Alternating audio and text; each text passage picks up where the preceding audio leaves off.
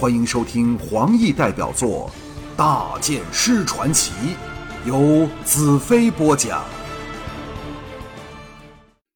正向逃走的人加以追杀的乌帝，闻言回过身来，看着远在百步之外的我，眼中闪着深刻的仇恨，默默抛掉手中火把，一步一步往我走了过来。我抬头望天上明月，暗忖自己能否见到明夜的月色呢？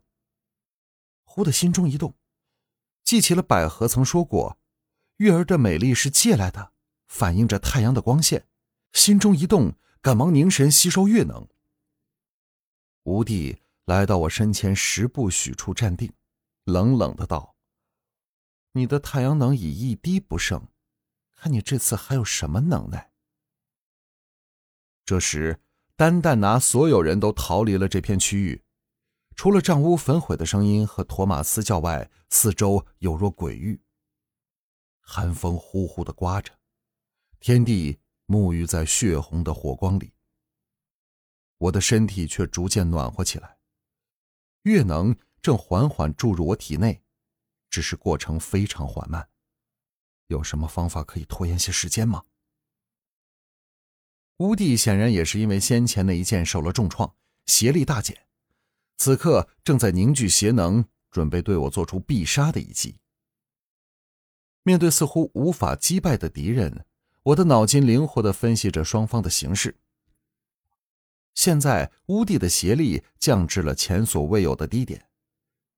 往昔和他对敌时，他的邪力总能把我完全笼罩其中，要我不注意精神力量抗拒着，而此刻却全没有这种感觉。他的精神力量似乎并不能像往日般延伸开去，所以才要借着杀人放火把我们逼出来。否则，他尽可以协力扫描整个丹丹拿，看到我们在哪里。他因为感应不到我们的爱能，才运用残酷的手段逼我们出来。假若如此，他现在只是一个可怕的人，倚仗的是惊人的速度、体力和仅于体内的邪能。这方面我都比不上他，但我却可以在战略和剑术上跟他一较短长。我的讯息向躲在暗处的百合送出去。吴帝眼睛环扫四周，冷冷道：“威震大帝的魔女百合哪里去了？为何只懂得躲起来？”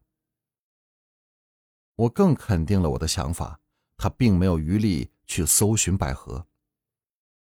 月能缓缓在我体内积聚，强化着我的体能。我明知道他也在凝聚邪能，故意道。你今夜如此好兴致啊，净说这多余的话，是不是想拖延时间，不怕天亮了吗？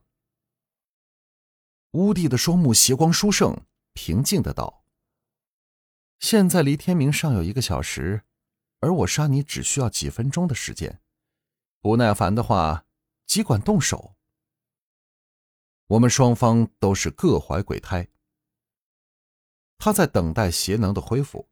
我则希望能尽量多吸收些由月亮反射过来的阳光，一时间成了僵持的局面。但彼此凌厉的眼神却一点不让的交击着。我忽地想到藏在他脑神经里的公主，安存现在他邪力大减，我可否唤起公主的意志，由内部向乌帝反攻呢？想到这里，百合已生出感应，和我的心灵结合在一起。充盈着的爱能往屋地探去，同时向公主做出精神的呼唤。蓦地，我们重新感应到公主的存在，她仍然坚强不屈的在邪力里挣扎着。屋底浑身巨震，奋起余力封闭了我们入侵。如此良机岂可错过？我狂喝一声，挺剑直刺。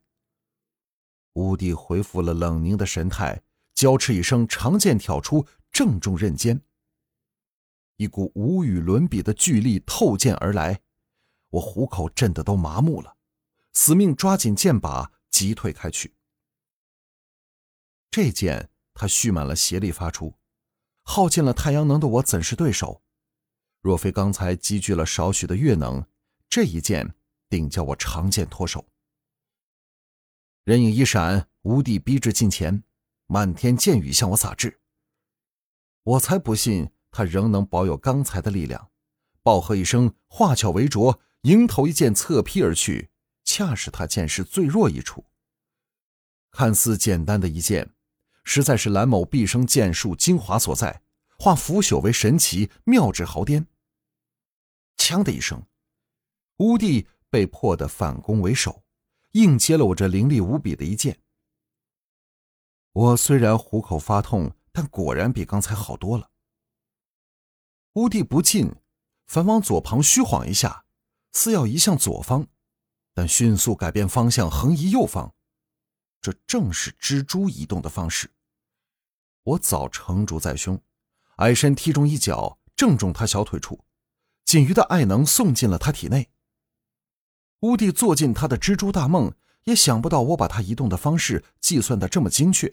如此容易就把他踢中，发出一声惊叫，全身抖震，斜退开去。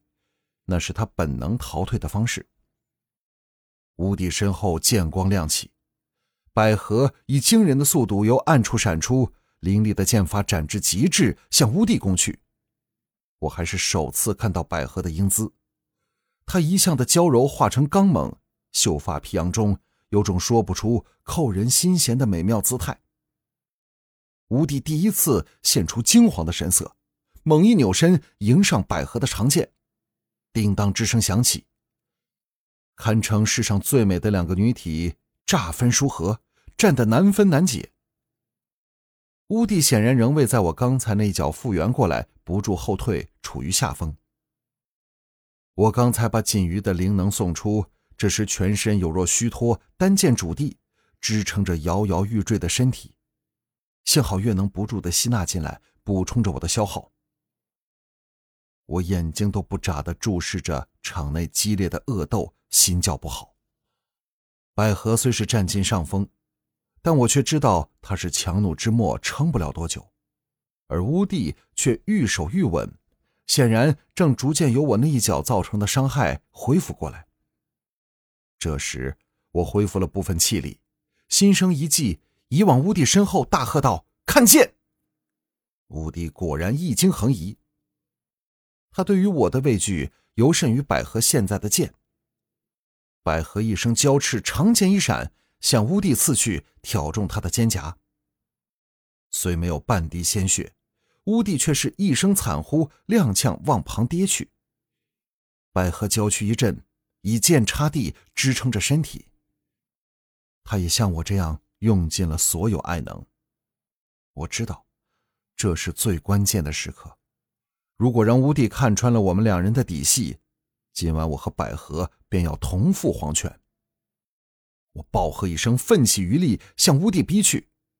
乌帝骇然向我望来，我装出龙精虎猛的雄姿，仗剑虚张声势般扑去，喝道：“不要走！”这完全是赌命。若乌帝还剑刺来，保证可以轻易贯穿我的心房。但乌帝是不会做多余的事的。果然，乌帝滚到地上，翻滚开去，直到二十多步才弹起身向暗处逃去，厉呼道：“等我恢复时，就是你们两人的死期！”我再也立足不稳，坐倒地上。